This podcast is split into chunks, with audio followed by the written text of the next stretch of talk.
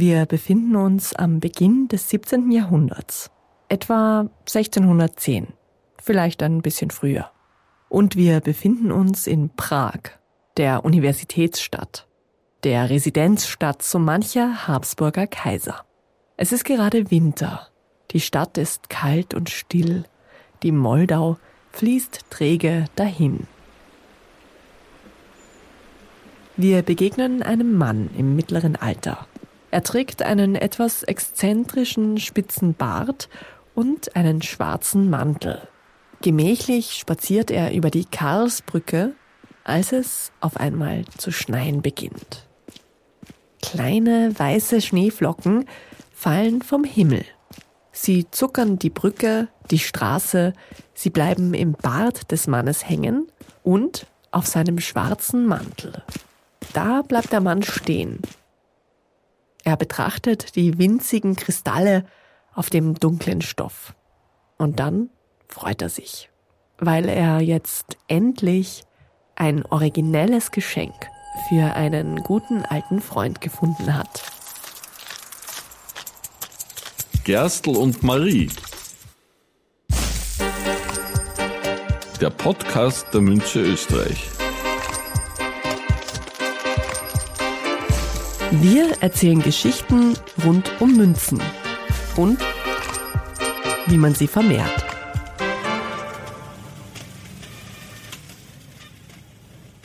Okay, okay. Sie haben jetzt viele Fragen. Schon klar. Keine Sorge, in dieser Episode werden wir sie alle beantworten und dazu gibt es noch viel Wissen, mit dem es sich wunderbar bei der Weihnachtsfeier im Büro oder beim großen Familienessen angeben lässt. Beginnen wir mit der offensichtlichsten Frage. Wer war jetzt also der Mann? Es war Johannes Kepler. Ja, genau der. Mathematiker, Physiker, Astronom, Naturphilosoph. Über Kepler gibt es unfassbar viel zu erzählen. Wenn man sagen würde, er hätte ein bewegtes Leben gehabt, wäre das eine ziemliche Untertreibung. Wir halten uns hier aus Zeitgründen aber kurz. Johannes Kepler wurde 1571 in Süddeutschland geboren. Als Gelehrter lebte er im späten 16. und frühen 17. Jahrhundert in Graz, in Prag und in Linz. In Prag, also zu der Zeit, als wir ihn gerade kennengelernt haben, war er als Mathematiker am Habsburgischen Kaiserhof angestellt. Kepler gilt bis heute als Mitbegründer der modernen Naturwissenschaften. Er beschrieb mit den Keplerschen Gesetzen als erster, wie sich die Planeten um die Sonne bewegen. Er legte sich, so wie sein Zeitgenosse Galileo Galilei, mit der katholischen Kirche an, weil er schon damals wusste, dass die Erde nicht das Zentrum des Universums ist. Außerdem machte er die Optik zum wissenschaftlichen Gegenstand. Und, nicht zuletzt, verfasste er das erste wissenschaftliche Werk über Schneeflocken. Die winzigen Kristalle, die ihm beim Spazierengehen auf seinen dunklen Mantel fielen, faszinierten Kepler wegen ihrer perfekten Form. Und so schrieb er darüber Es waren einzige Plättchen aus Eis, sehr flach, sehr poliert und sehr transparent, ungefähr von der Dicke eines Blattes Papier, aber perfekt in sechs Ecken geformt.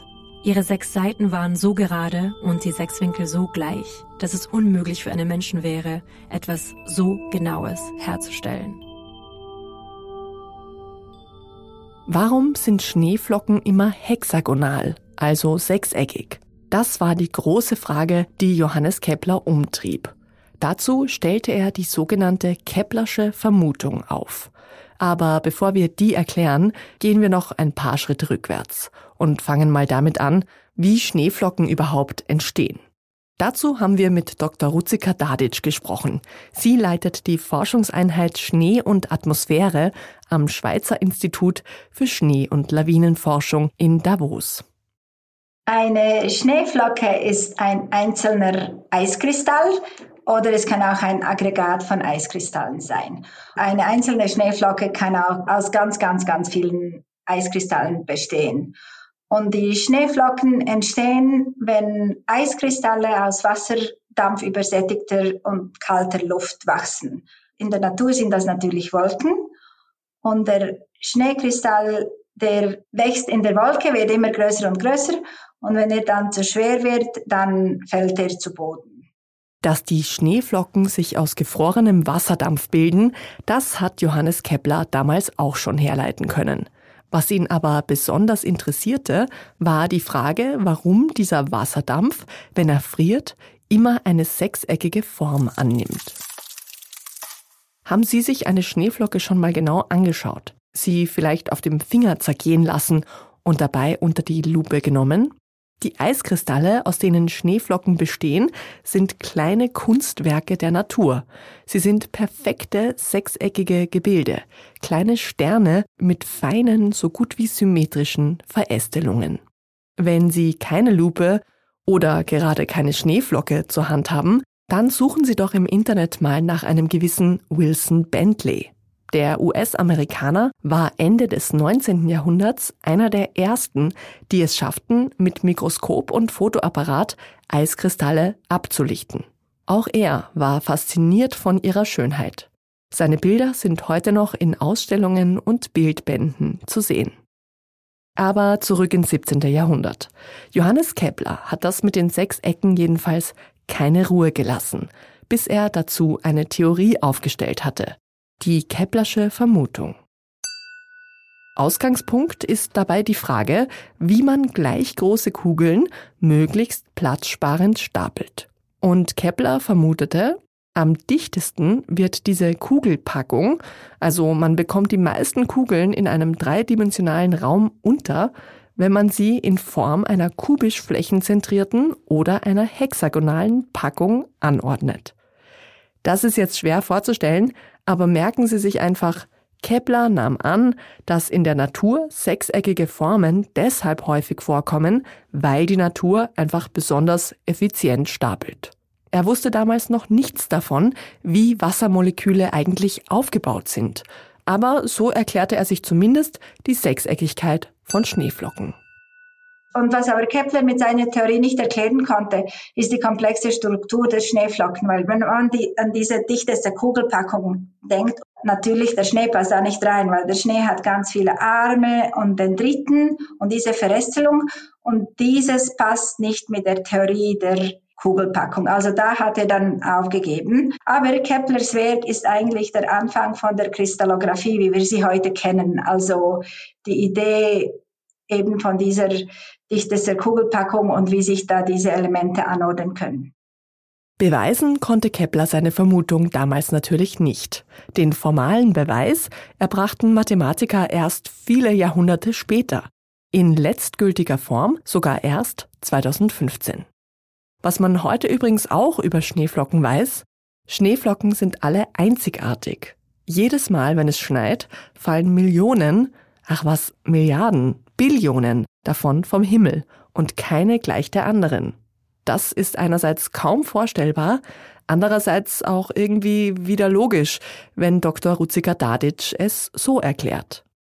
Eine Schneeflocke, die besteht aus etwa 10 Quintillionen, also 10 hoch 19 Wassermolekülen.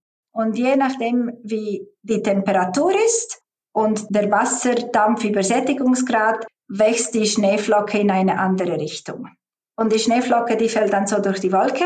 Und jetzt muss man sich vorstellen, ähm, in der Wolke ist das ja nie überall hat nie überall genau die gleichen Eigenschaften. Also die Kombination von Wasserdampfübersättigung und Temperatur ist eigentlich nie die gleiche. Und wenn man jetzt auch bedenkt, dass eine Schneeflocke aus etwa 10 Quintillionen von Wassermolekülen besteht, ist die Wahrscheinlichkeit, dass sich diese 10 Quintillionen Wassermolekülen genau gleich anordnen, ziemlich klein.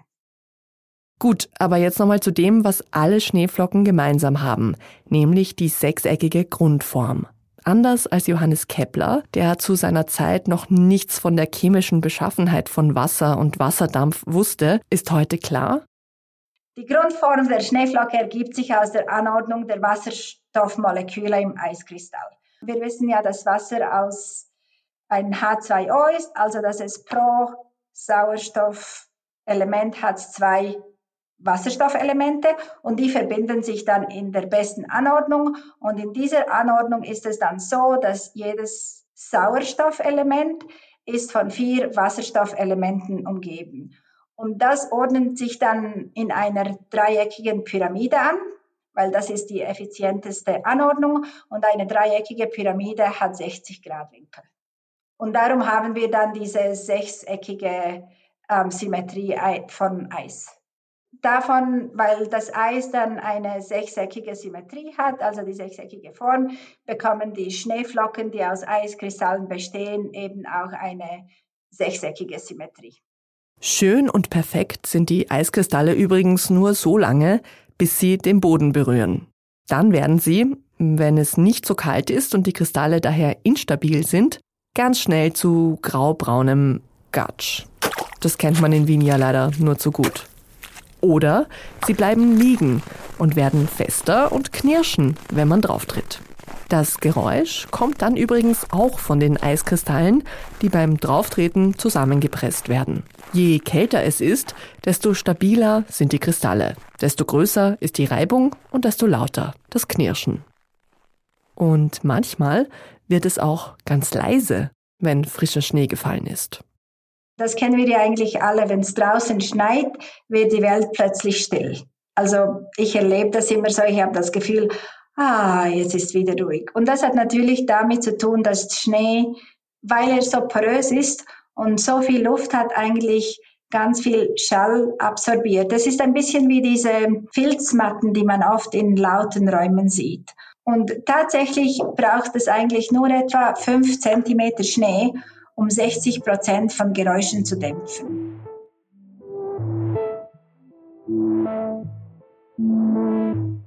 Für Johannes Kepler war die wissenschaftliche Beschäftigung mit dem Schnee bald wieder vorbei, nachdem er seine Keplersche Vermutung formuliert hatte. Er musste sich dann mit anderen Dingen befassen. Zum Beispiel musste er seine Mutter vor dem Scheiterhaufen retten und Horoskope über den Verlauf des Dreißigjährigen Kriegs erstellen. Aber das sind andere Geschichten.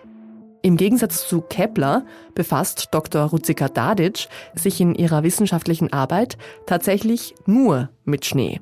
Allerdings natürlich nicht nur mit Schneeflocken. Also was mich im Moment ähm, vor allem interessiert und woran ich eigentlich am meisten arbeite, ist die Rolle von Schnee auf Meereis und welche Rolle dieser Schnee hat auf dieses ganze Meereissystem. Und das wirkt sich natürlich auch auf die ganze Energiebilanz der Erde aus. Gerade in Ländern wie Österreich und der Schweiz, die so stolz auf ihren Wintersport und ihren Wintertourismus sind, wissen wir ja, dass der Schnee in den letzten Jahrzehnten immer weniger wird. Ein Problem, das der Klimawandel mit sich bringt. Es geht aber noch weit darüber hinaus. Wenig Schnee ist nicht nur ein Symptom des Klimawandels. Wenn der Schnee ausbleibt, beschleunigt das die Erderwärmung sogar noch zusätzlich. Das hat nicht zuletzt auch mit der Farbe von Schnee zu tun, erklärt die Expertin. Der Schnee ist weiß und reflektiert so viel Licht, dass der Schnee hat eigentlich eine hohe Reflektivität. Also in der Wissenschaft nennen wir das auch Albedo. Also der Schnee reflektiert eigentlich etwa 90 Prozent von dem, vom Sonnenlicht wieder zurück ins All. Wenn da kein Schnee mehr ist, also zum Beispiel der Ozean, das Meer, hat eine Reflektivität von 6 Prozent. Also der reflektiert eigentlich nur 6 Prozent vom Licht wieder zurück ins All und das, den ganzen Rest vom Licht und von der eigentlich Energie absorbiert der Ozean. Also wenn wir keinen Schnee hätten und kein Eis, kein Meereis auf dem Ozean, da würde die Erde viel mehr ähm, Energie, Wärmeenergie von der Sonne absorbieren und die Erde wäre viel wärmer. Also die Bedeutung vom Schnee ist eigentlich ähm, auf, der, auf unserer Erde, dass der Schnee eigentlich wie ein Kühlschrank wirkt. Also der Schnee, der behält eigentlich unsere Erde viel kälter als die Erde ohne Schnee wäre. Das kann man sich so wie ein Reflektor vorstellen, da der Schnee eigentlich sehr viel Sonnenenergie und auch das Eis ähm, ins Weltall zurückreflektiert und diese Sonnenenergie, die wird dann halt nicht von der Erde absorbiert. Also somit ist die Erde eigentlich viel kälter, als sie ohne den Schnee wäre. Können Sie sich vorstellen, dass es bei uns irgendwann keinen Schnee mehr gibt? Keine Schneeballschlachten mehr, keine Schneemänner mit Karottennasen, keine weißen Flocken mehr auf der eigenen Nase. Das will man sich nicht vorstellen, oder? Auch die Schneeforscherin Dr. Dadic wird am Ende des Interviews noch einmal ganz persönlich. Ich habe kürzlich meine Kinder von der Schule abgeholt und da hat so große Schneeflocken geschneit und da sind wir einfach fünf Minuten draußen auf dem Platz gestanden, haben raufgeschaut, hochgeschaut und haben dann versucht, die Schneeflocken mit unserem offenen Mund zu fangen. Und das hat so viel Spaß gemacht und das hat mich auch wieder daran erinnert, warum ich Schnee so gerne habe. Und ich denke, solange wir Schnee haben, sollen wir ihn auch, auch genießen. Und eben das beim nächsten Schneefall, dass wir uns vielleicht auch überlegen, denn die Klimaerwärmung ein bisschen ernster zu nehmen und da ein bisschen mehr Action von der Seite der Politik zu fördern.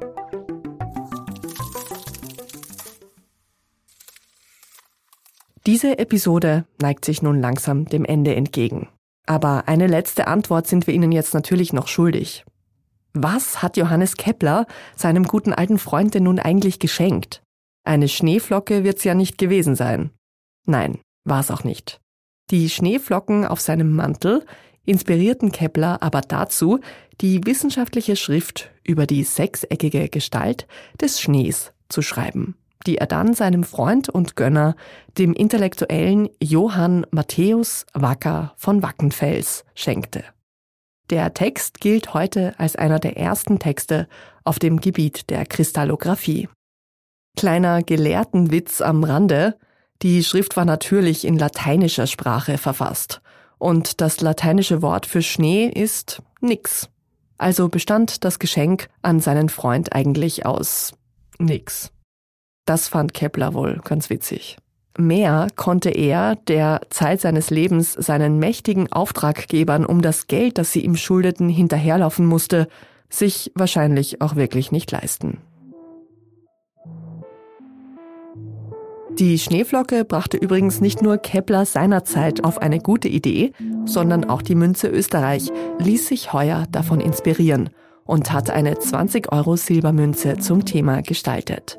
Mit einem funkelnden Stein mitten im Münzbild, das natürlich einen sechseckigen Schneekristall zeigt.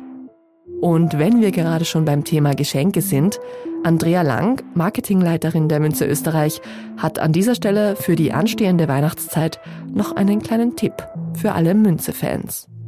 Wir haben uns zehn Weihnachtsgeschenke für Sie ausgedacht, ganz besondere Münzen, die Sie verschenken können und kommen zu Ihnen in Ihr Bundesland. Ab dem 6. Dezember starten wir in Wien und haben für jedes Münzeclub-Mitglied auch eine kleine Überraschung mit dabei. Und natürlich, die Geschenke können bei uns verpackt werden. Wir haben uns einiges für Sie einfallen lassen und kommen in alle Bundesländer Österreichs.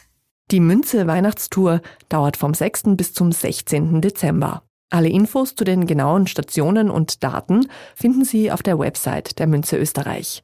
Und ja, natürlich geht auch die neue Schneeflocken-Sammlermünze mit auf Tour. Das nur als kleiner Hinweis, damit Sie an den Festtagen nicht mit nix daherkommen. Naja, oder eben doch, aber halt mit dem anderen nix. Also mit der Schneeflocke. Ja, Sie wissen schon. Und jetzt? Die Münzer. Ein Blick hinter die Kulissen. In dieser Rubrik stellen wir die Menschen vor, die tagtäglich in der Münze Österreich arbeiten und dafür sorgen, dass alles funktioniert. Quer durch alle Abteilungen und Aufgabenbereiche. Diesmal mein Name ist Christian Fürnweger, Berufsbezeichnung. Böse Zungen behaupten ja ein bisschen Mädchen für alles, was nicht gerade mit Produktion zu tun hat. Offiziell heißt es Abteilungsleiter der Serviceabteilung, ist zugleich Instandhaltungsabteilung und im Wesentlichen ist es äh, auch schon die wirkliche Bezeichnung der Tätigkeit im Haus. Was machen Sie da genau? So ein Produktionsunternehmen, das ja eigentlich mitten in der Stadt ist. Und äh, auf der anderen Seite aber auch durchaus als metallverarbeitender Betrieb gilt, ist natürlich ein wesentlicher Teil die Produktion.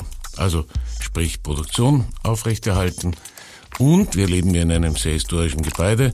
Da ist da schon manchmal eine Challenge, äh, in so einem alten Gebäude die moderne Technik nicht nur unterzubringen, sondern auch in Stand zu halten. Also daher kommt dieses Wort Serviceabteilung. Wir sind eigentlich hausinterner Dienstleister, um die Produktion und das Gebäude am Leben, Schrägstrich am Laufen zu halten. Wie lange arbeiten Sie schon für die Münze? Genau genommen seit August 91. Das sind ja doch schon ein bisschen was, knapp über 32 Jahre. Kollegen behaupten ja auch, man sieht das schon außen auch an mir. Aber ja, es ist schon recht eine lange Zeit. Was mögen Sie an Ihrem Job am liebsten?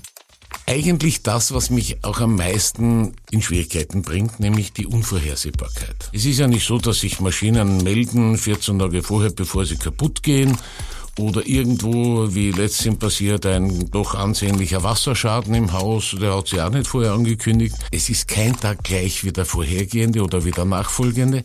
Genau das ist es eigentlich, was Spaß macht, was aber manchmal auch zur Last wird, wenn es zu viel daherkommt. Was muss man in Ihrer Arbeit besonders gut können? Möglichst alles unter einen Hut zu bringen. Also wenn so nicht alltägliche Situationen vorkommen, dann doch auch ein bisschen den Ruhepol zu spielen, wo innerlich ja sowieso ich auch, aber die anderen auch nach außen hin etwas hektisch werden. Und dann versuche ich halt immer ein bisschen zu kalmieren und äh, in Wirklichkeit bin ich natürlich genauso nervös wie die anderen. Was ist Ihr Lieblingsort im Münze-Gebäude? Leider nicht der Schornstein, den man weithin sieht, der ist leider auch für mich nicht begehbar, aber ein genauso guter Punkt, aber der ist auch nicht so ganz offiziell begehbar, ist, man sieht ja von herunten vom Heimarkt diese wunderschöne Figurengruppe, aber wenn man da hinaufgeht, dann hat man einen wunderbaren Blick über den Stadtpark, einen wunderbaren Blick bis hinüber zum Stephansdom. Und ich sage Ihnen ehrlich, da bleibe ich schon ganz gerne mal eine Minute länger oben und genieße einfach den Platz an der Sonne, diesen Ausblick und, und so die Stadt vor einen liegen zu haben. Welchen Begriff hören Sie im Arbeitsalltag am häufigsten? Die Antwort müsste eigentlich lauten, so zitatmäßig, wieso so teuer? Wie erwähnt, wir haben viel mit Bau zu tun, mit Instandhaltung zu tun. Das, äh, das haben wir alle jetzt gespürt, dass äh, sozusagen die Preise anziehen, dass Lieferschwierigkeiten sind, die diese Supply Chain, wie man sagt, da doch ein bisschen in Stocken geraten ist. Und das, was da ist, wird teurer. Gleich nach, warum so teuer kommt, warum so spät oder warum dauert so lang. Was machen Sie als erstes, wenn es geschneit hat? Freien wir Kind. Und ich habe eine Tochter, die ist, auch wenn sie schon 15 Jahre alt ist, aber die ist genauso schneeverliebt wie ich. Und wenn das wirklich mal in der Früh, wenn man aufsteht, man schaut raus und es liegt ein bisschen so angezuckert, oder vielleicht fallen sogar noch so schöne große dicke Flocken, dann wecke ich sie oft auf und dann stehen wir einfach einmal am Fenster und freuen uns, dass es schneit. Sie kriegt auch eine Schneeflockenmünze von mir aus dem Thema heraus. Das war Folge 35 von Gerstl und Marie. Wir sagen wie immer an dieser Stelle Danke fürs Zuhören. Vielleicht konnten wir ja dazu beitragen, dass Sie sich den Schnee heuer einmal ganz genau anschauen und ihn vielleicht auch ganz besonders schön finden. In zwei Wochen geht es hier weiter mit einer neuen Folge. Bis dahin können Sie diesen Podcast gerne abonnieren, um immer gleich benachrichtigt zu werden, wenn eine neue Episode erscheint. Wir freuen uns natürlich immer über eine gute Bewertung oder einen netten Kommentar in Ihrer Podcast-App. Und wir freuen uns auch, wenn Sie anderen Interessierten von Gerstl und Marie erzählen. Bis zum nächsten Mal, Baba und auf Wiederhören. Gerstl und Marie. Der Podcast der Münze Österreich.